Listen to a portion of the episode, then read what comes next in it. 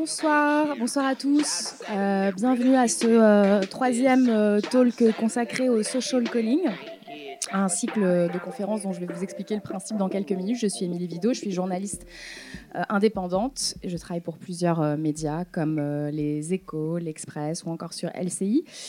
J'ai aussi un podcast qui s'appelle Social Calling et qui est coproduit avec Binge Audio, le plus gros studio podcast français. Et je suis ravie d'avoir à mes côtés Jean-Victor Blanc, le docteur Jean-Victor Blanc, qui est aussi un ami. Voilà. alors Jean-Victor, qui es-tu? Je pense que la majorité des gens ici te connaissent, mais pour ceux qui ne te connaissent pas, je vais faire une rapide biographie. Donc, tu es médecin psychiatre à l'hôpital Saint-Antoine à Paris. Tu es spécialisé dans les addictions de la génération millennials et des patients atteints de troubles bipolaires.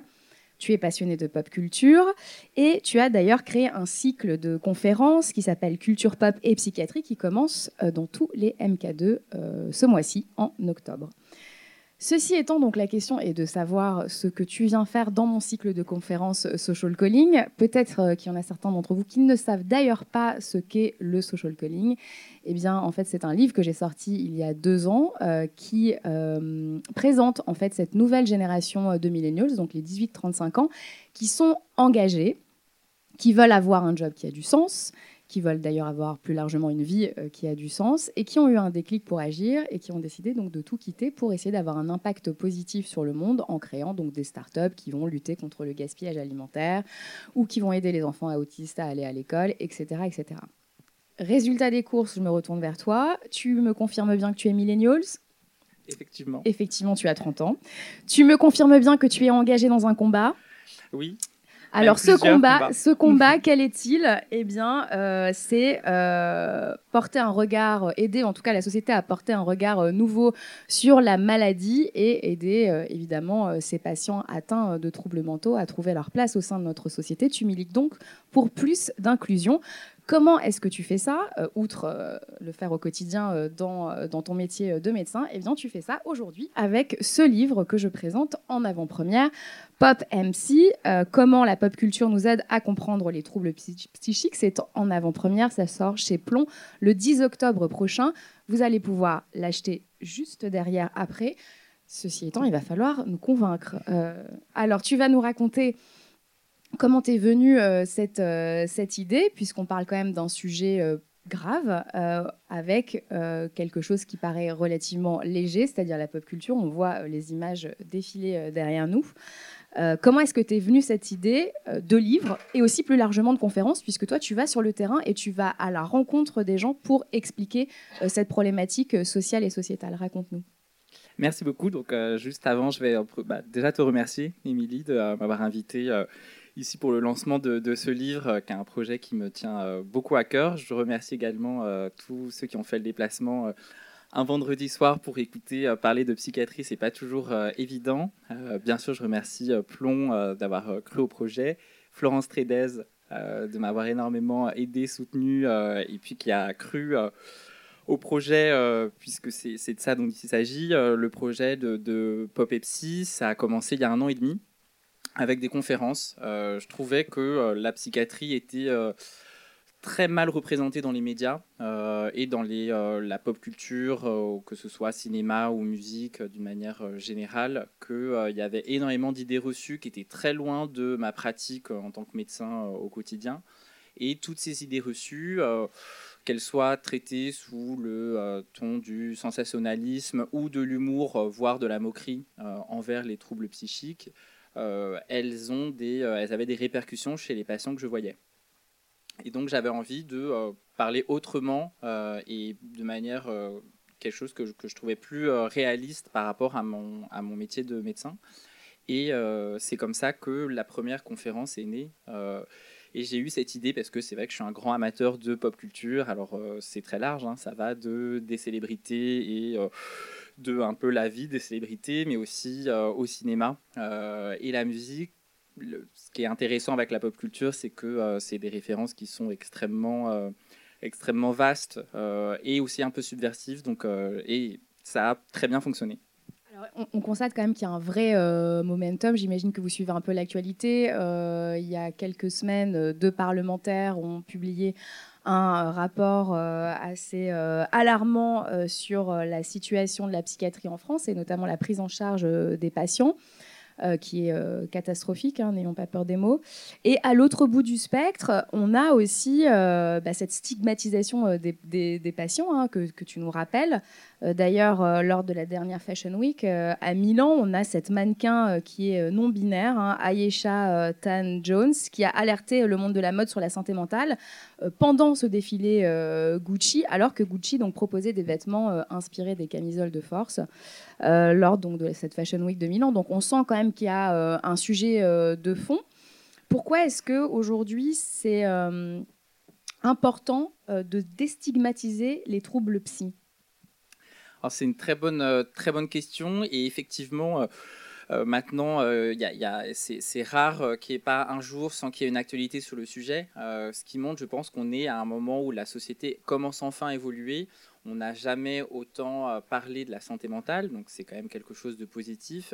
Et surtout, les personnes concernées, euh, et notamment les usagers, euh, et notamment les usagers célèbres, on n'ont jamais autant parlé. on n'a jamais vu une célébrité de l'envergure de Maria Carey, là, qui est en fond d'écran pour ceux qui l'auraient pas reconnu euh, vers la crinière.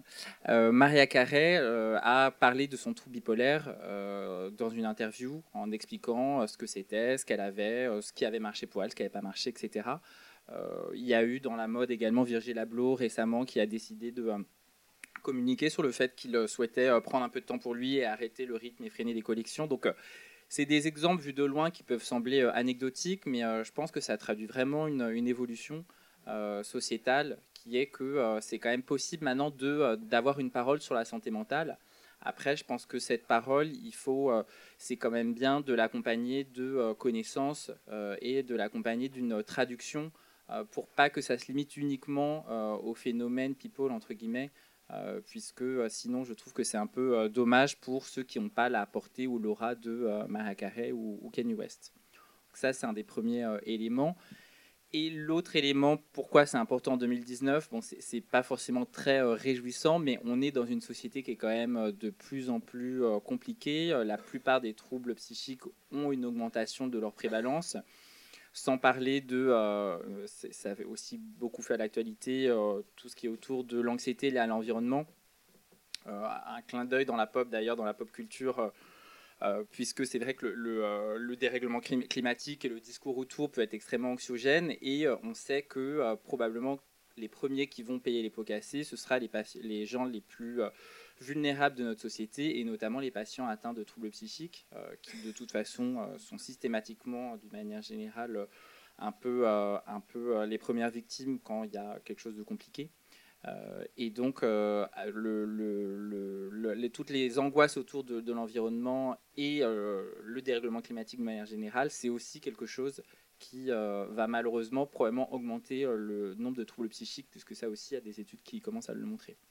Oui, et puis on voit aussi, il y a une augmentation. Récemment, j'avais publié une enquête dans les éco weekends sur l'augmentation très nette des troubles mentaux, notamment dans l'entrepreneuriat et des entrepreneurs de la tech qui euh, sont beaucoup plus touchés euh, par euh, les, troubles, les troubles mentaux et qui développent, enfin qui ont un terrain favorable à tout ce qui est workaholisme, bipolarité, qui sont renforcés aussi par une surutilisation des technologies dont on est tous un peu victimes. Hein. ça nous arrive parfois de bugger et de cliquer des centaines et des centaines de fois sur notre téléphone portable, de pas de, de, souffrir de ce qu'on appelle aussi la nomophobie, c'est-à-dire de ne pas pouvoir être éloigné de notre téléphone portable hein, sans avoir des grosses angoisses. Donc effectivement, c'est vrai qu'il y a une très nette augmentation euh, de, ces, de ces troubles psychiques. On en sera peut-être tous victimes ou nos enfants.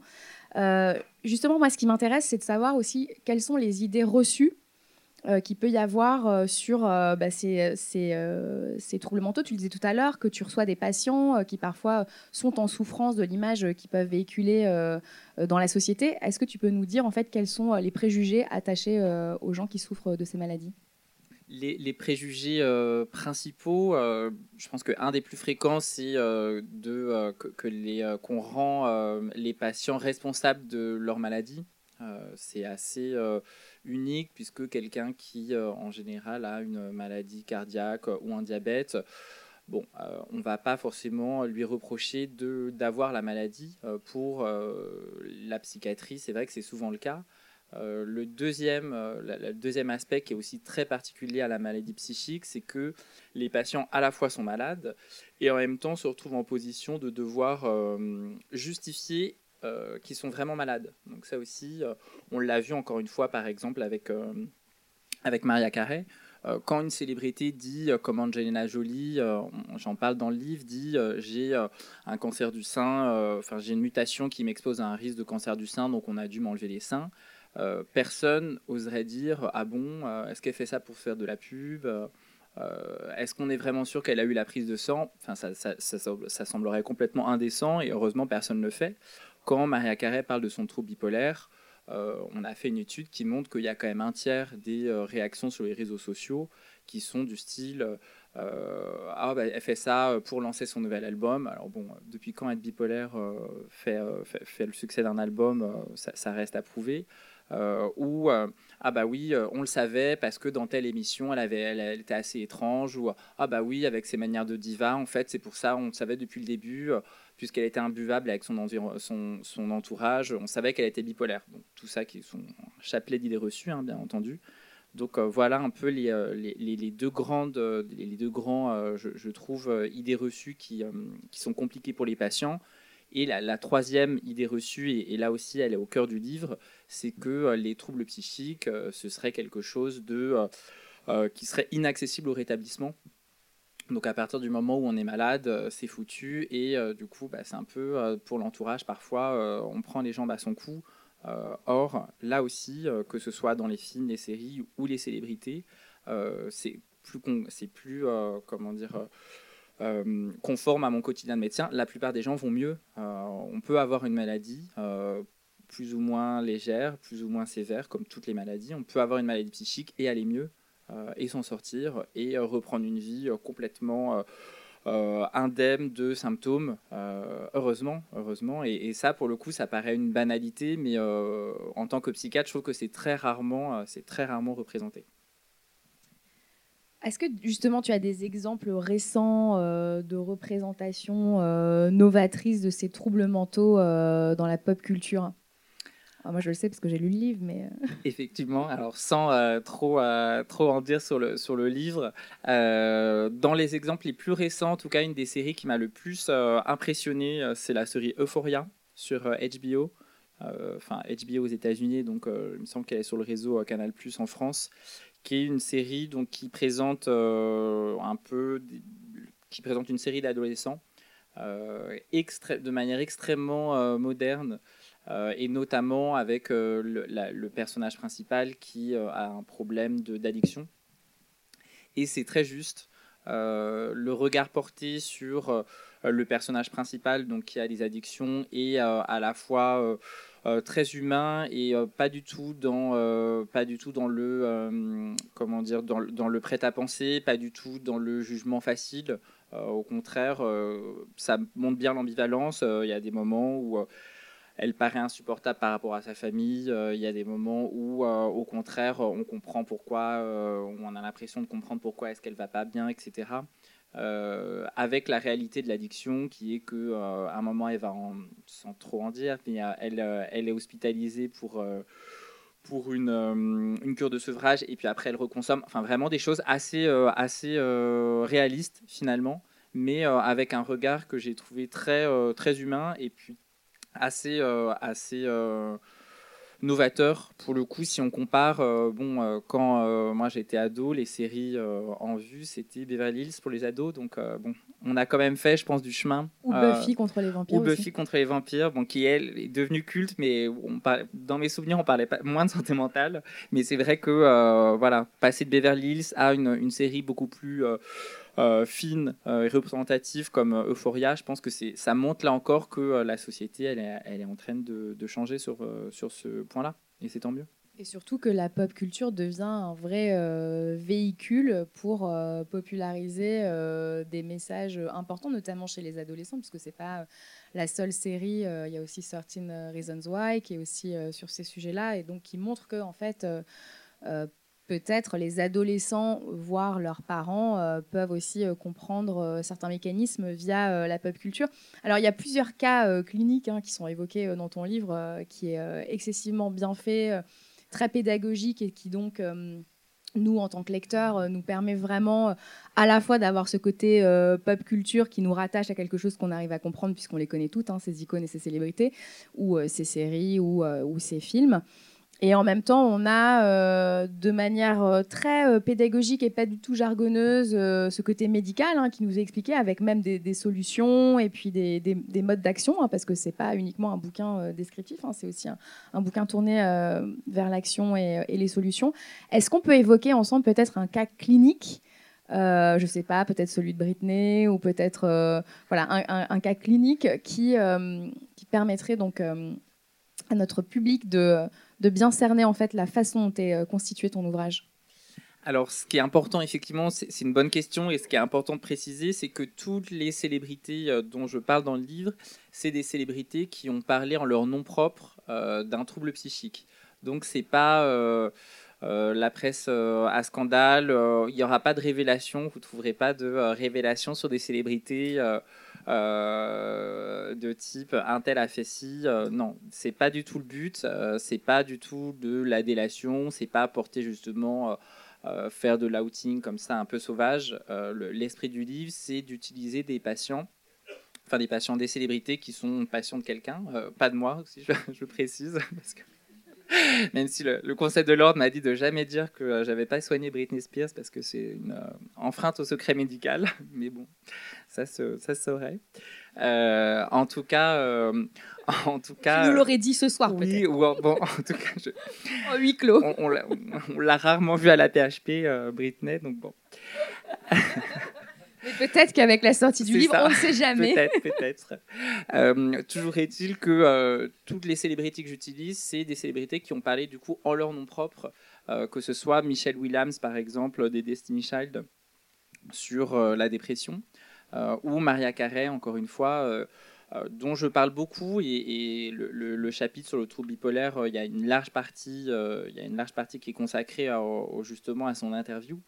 Euh, parce que justement, je trouve que c'est, enfin, moi, c'est la première fois que je voyais une célébrité de cette envergure qui parlait, euh, qui osait dire aussi, enfin, qui osait dire le trouble bipolaire, c'est un trouble sévère qui, dont le traitement euh, repose sur des médicaments, pas que, mais il y a besoin de médicaments pour aider à stabiliser le, la pathologie. bien sûr, la psychothérapie, ensuite, dans un second temps, aide énormément, et puis toutes les autres mesures. Euh, euh, et, typiquement, Maria Carré dit euh, J'ai trouvé le traitement qui me va et depuis, c'est plus un problème. or, ça aurait pu être un écueil et, là aussi, les choses évoluent. Mais si ça avait été le Ah oui, je suis bipolaire, mais j'ai sorti un album où j'ai vraiment mis toutes mes émotions dedans et puis depuis, ça va mieux, grâce à la prière et à ma famille. Euh, bon, euh, des solutions qui paraissent un peu simplistes euh, et qui concrètement dans la réalité clinique ne suffisent pas quand on a un trouble bipolaire plus ou moins sévère. Donc pour le coup, j'ai trouvé vraiment le, s'il y avait un cas clinique à retenir, ce serait effectivement peut-être peut-être Maria Carré. Alors aussi, le, principe de ce talk social calling, c'est qu'il met vraiment en lumière les préoccupations de la génération millennials. Donc tu le disais tout à l'heure avec les différentes euh, séries qui aujourd'hui euh, vraiment portent attention euh, à la santé mentale et au bien-être aussi de cette génération millennials, on constate que dans les médias, il y a aussi de plus en plus de millennials qui prennent la parole sur ces sujets des troubles mentaux. Je pense à Selena Gomez ou à Justin Bieber. pourquoi c'est important que ces célébrités-là particulières prennent la parole? Alors, ce qui est euh, important, c'est que, euh, comme je, le disais, effectivement, elles parlent en leur nom propre euh, de pathologie. Et là aussi, ça montre quand même quelque chose, une, rupture avec les générations précédentes. On, le verra, je, vais vous mettre quelques quelques diapositives après. Euh, si on compare euh, la génération euh, bon, de Michael Jackson, Whitney Houston, bon, qu'on pourra peut-être bientôt voir, mais en hologramme 3D, puisque malheureusement, ils sont décédés en rapport avec des problèmes de santé psychique. la génération des millennials, là par exemple, vous avez Justin Bieber à plusieurs étapes de sa vie conjugale notamment. Selena Gomez ou Zayn Malik, tout ça, c'est des jeunes artistes qui ont moins d'une vingtaine d'années et qui ont parlé de leur santé mentale et qui ont euh, euh, aussi à un moment de, donné de, leur carrière euh, exprimé le fait qu'ils souhaitaient la mettre en pause parce que ça n'allait pas.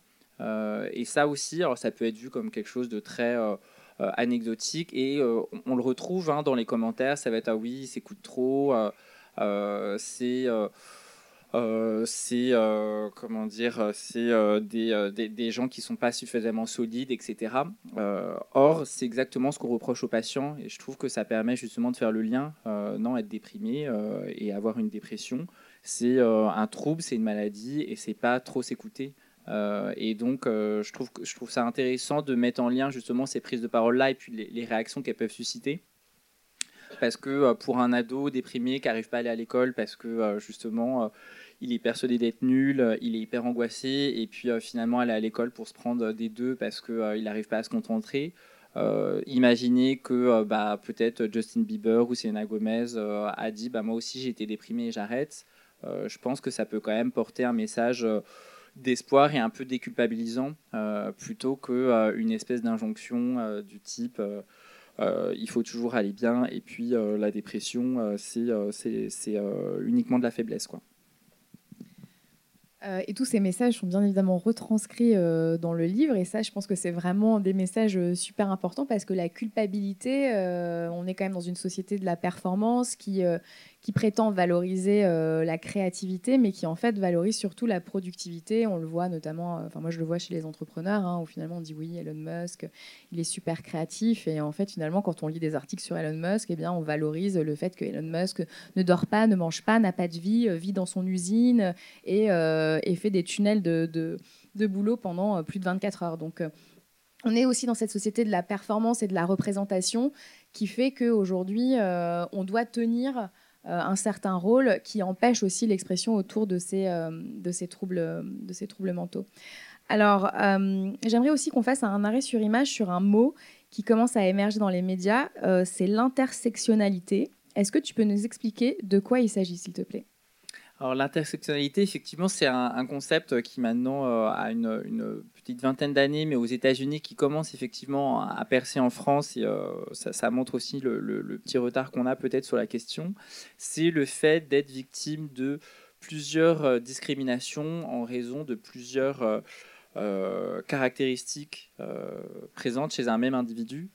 et donc le, le concept d'intersectionnalité, il a été notamment euh, mis en, évidence euh, dans le milieu du féminisme euh, afro-américain où les femmes expliquaient qu'elles étaient victimes et de racisme de la part de la société blanche américaine et de,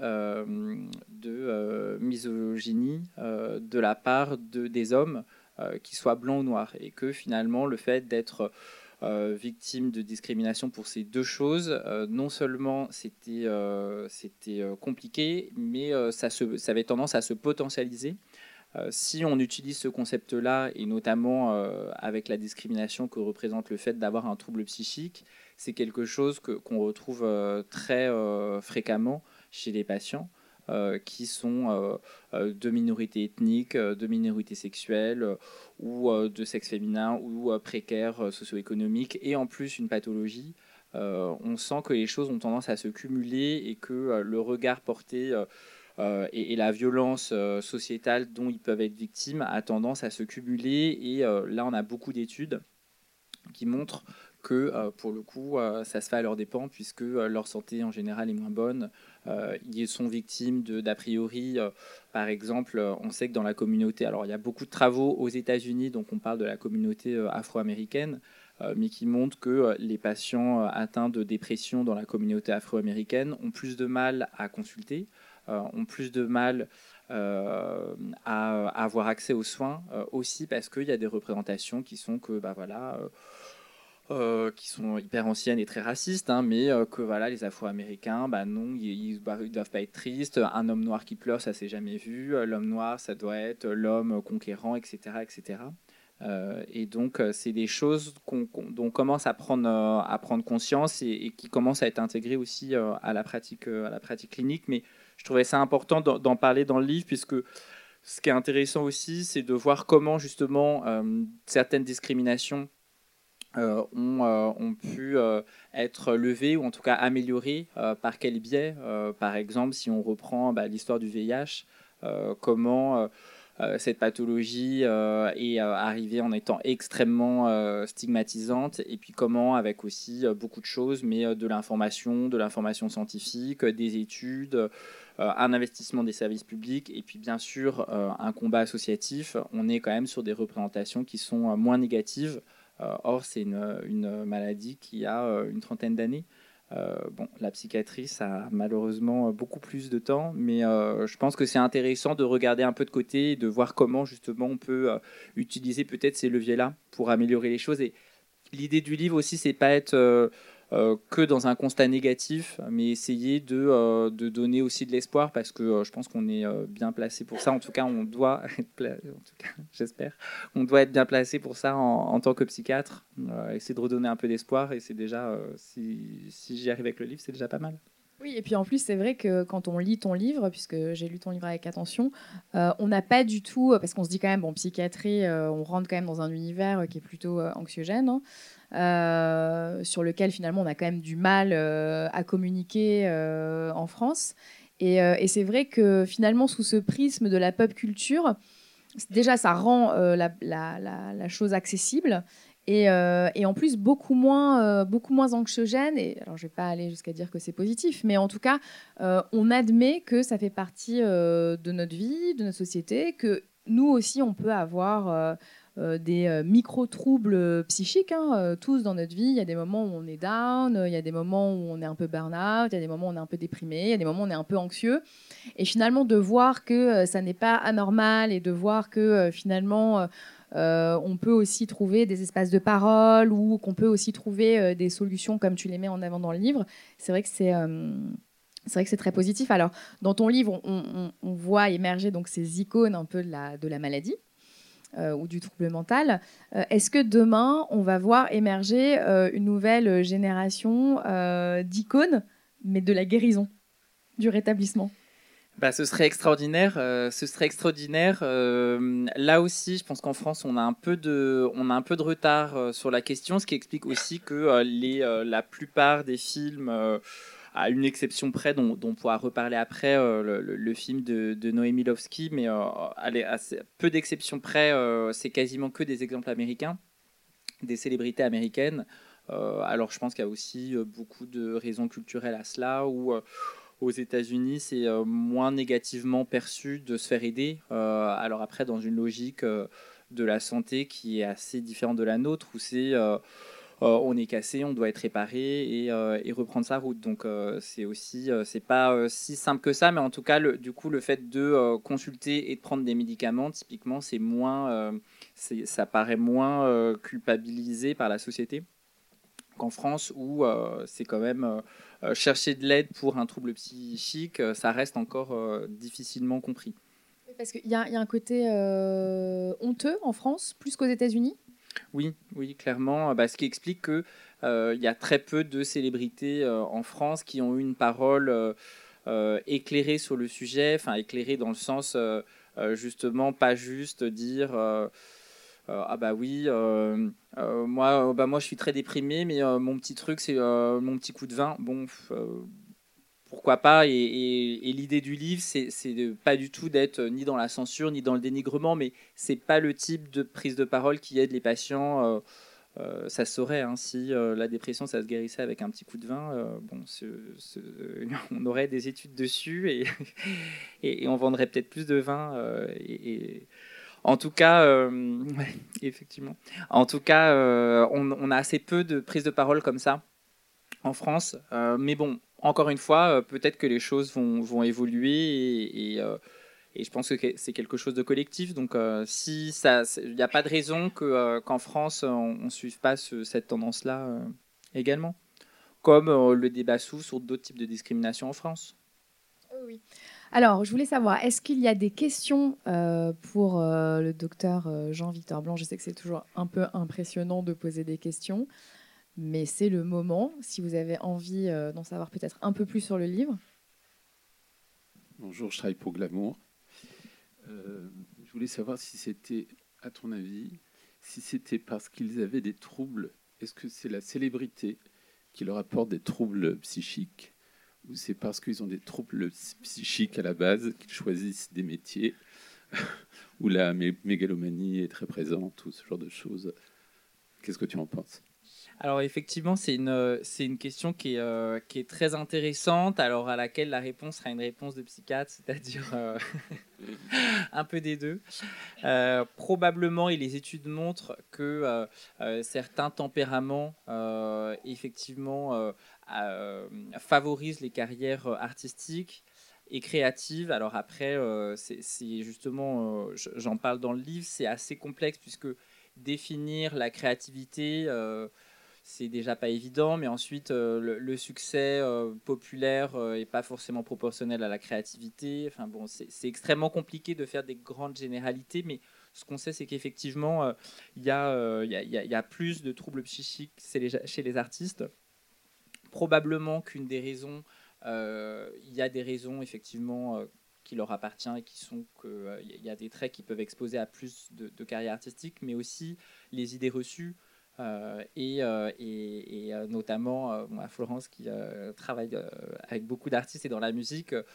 m'a dit qu'il y a beaucoup de, de, lieux communs qui circulent encore dans le milieu de la musique et de l'art, du style bah, si tu vas voir quelqu'un, ça va tuer ta créativité, avec aussi un côté qui là aussi on retrouve dans la, dans la population euh, général, mais qui, auquel les célébrités sont peut-être un peu plus exposées encore, qui est euh, le fait que euh, les abus, les excès, et notamment le recours aux toxiques, est quasiment encouragé par l'entourage. or, quelqu'un qui travaille, je sais pas, dans la banque ou ou, ou, dans un hôpital ou, bon, dans, une, carrière pas très artistique, on va dire, euh, si jamais il va pas bien, a priori, on lui dira pas euh, oh bah tiens, euh, prends-toi un peu de coke. ça va être super sympa, tu vas faire des trucs drôles, ça va t'aider à aller à plus dans tes dossiers, quoique ça se fait dans certains milieux, mais dans, dans, le milieu de la musique et du cinéma, etc., probablement que c'est un peu renforcé parce qu'il y a cette idée qu'il faudrait aussi souffrir pour créer et que la solution, elle serait effectivement dans les paradis artificiels il y, a, un livre très intéressant d'ailleurs qui vient de sortir aussi sur, euh, sur le sujet. Donc euh, voilà un peu ce qu'on peut dire de, des vies d'artistes. Et, le, la conséquence de tout ça, c'est qu'il euh, bah, y a beaucoup d'artistes qui disparaissent aussi de manière prématurée. et que là, l'espérance de vie des artistes, elle est plus courte que celle de la population générale. Aussi pour ces raisons-là.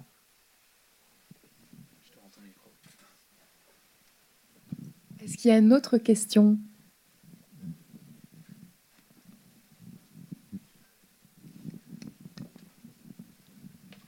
Bonjour, euh, Camille, psychologue. Je voulais juste euh, savoir si ce livre était aussi euh, à l'usage des patients. Complètement Complètement, puisqu'il est vraiment pensé pour le grand public, mais encore une fois, il repose beaucoup sur des données scientifiques. Il y a eu un, gros travail de bibliographie. Euh, toutes les références sont à la fin pour pas euh, couper la lecture, mais c'est vraiment que des articles publiés scientifiquement, alors avec des limites qui sont celles des articles publiés scientifiquement, mais c'est pas juste. ah bah je me suis dit que ça devait être comme ci ou comme ça. Pour le coup, ça, ça s'adosse vraiment sur les recommandations. D'ailleurs, je remercie tous mes confrères et consoeurs qui ont fait un travail de relecture aussi euh, et, ça représente, alors bien sûr, c'est euh, de la pédagogie, mais euh, à peu près l'état des lieux de la psychiatrie, de ce qu'on sait de la psychiatrie, bon, pas en tout cas récente. Donc c'est tout à fait accessible aux patients. Et ce que je trouve intéressant, euh, justement, s'ils sont amenés à le lire, c'est que ça traite, donc euh, je vous ai mis les, fonds d'écran en fait qui reprennent les titres des chapitres, euh, ça traite un ensemble, donc une dizaine de pathologies en tout, et on voit bien, et ça aussi on voit dans beaucoup de types de discrimination, que parfois les patients vont alors faire un travail par rapport à l'acceptation de leur maladie, mais qui s'accompagne d'une augmentation finalement des préjugés sur les autres pathologies donc du style euh, dans le groupe de psychoéducation que, que j'anime sur le trouble bipolaire, euh, quand on parle de schizophrénie, ça va être les grands cris ah bah mais non, nous quand même on n'est pas schizophrène, il manquerait plus que ça, eux ils sont bizarres, ils sont dangereux, etc. Euh, l'idée justement, s'ils lisent un peu tous les chapitres, c'est de voir que finalement, bon, c'est pas plus grave ou pas moins grave ou pas plus gentil ou, pas plus méchant, que c'est différent mais que si on est amené à lire le livre pour une dépression, donc c'est un des chapitres, un des gros chapitres, puisque c'est une des pathologies les plus fréquentes, j'espère que le lecteur a envie de lire les autres pathologies pour aussi pas renforcer les idées reçues sur toutes les pathologies. Quoi. C'est pas uniquement chacun euh, achète son livre pour sa pathologie, l'idée. Est-ce qu'il y a d'autres questions? Alors Jean-Victor, où est-ce qu'on peut te retrouver euh, prochainement, puisque je sais que tu as lancé ce cycle de conférences euh, dans tous les MK2, où est-ce qu'on peut te, te retrouver ces prochains jours? Alors ce ne sera pas dans tous les MK2. pas encore, non. Ce sera au MK2 Beaubourg, euh, en fait, dans le cadre de la saison culturelle. C'est déjà, très bien. C'est déjà très bien. C'est mon préféré. Euh, c'est déjà très bien, effectivement, dans le cadre de la saison culturelle, euh, où MK2 accueille justement des conférences autour du savoir. Donc, il y a des conférences sur la, la philosophie, des conférences sur l'astronomie. Et j'ai proposé le sujet parce que je pense que là aussi, euh, il faut aller à la rencontre euh, du public euh, le plus large possible et, parler de psychiatrie dans un cinéma, moi je trouve ça vraiment génial et que MK2 est accepté, je trouve ça d'autant plus génial parce que ça montre encore une fois une ouverture d'esprit parce qu'effectivement le psychiatre tel qu'on l'imagine encore malheureusement c'est euh, l'homme grisonnant, un peu austère, euh, profil un peu euh, portrait de Freud il y a 100 ans. tu en es très très loin. Hein. voilà, bah, mais c'est une surprise pour beaucoup de journalistes. Hein. Effectivement, je me, suis rendu compte que c'était aussi un, travail sur l'image de la psychiatrie à faire, clairement. en tout cas, donc ce sera voilà, dans les cinémas MK2. ce sera un samedi par mois. Et la première séance, c'est le 19 octobre à 11h. Ok, eh bien on viendra tous euh, t'encourager, j'espère, euh, ce 19 octobre. Je vous rappelle que euh, vous pouvez acheter le livre de Jean-Victor juste derrière vous. Et puis bah, je te remercie et puis surtout longue vie à Pop MC. Merci beaucoup.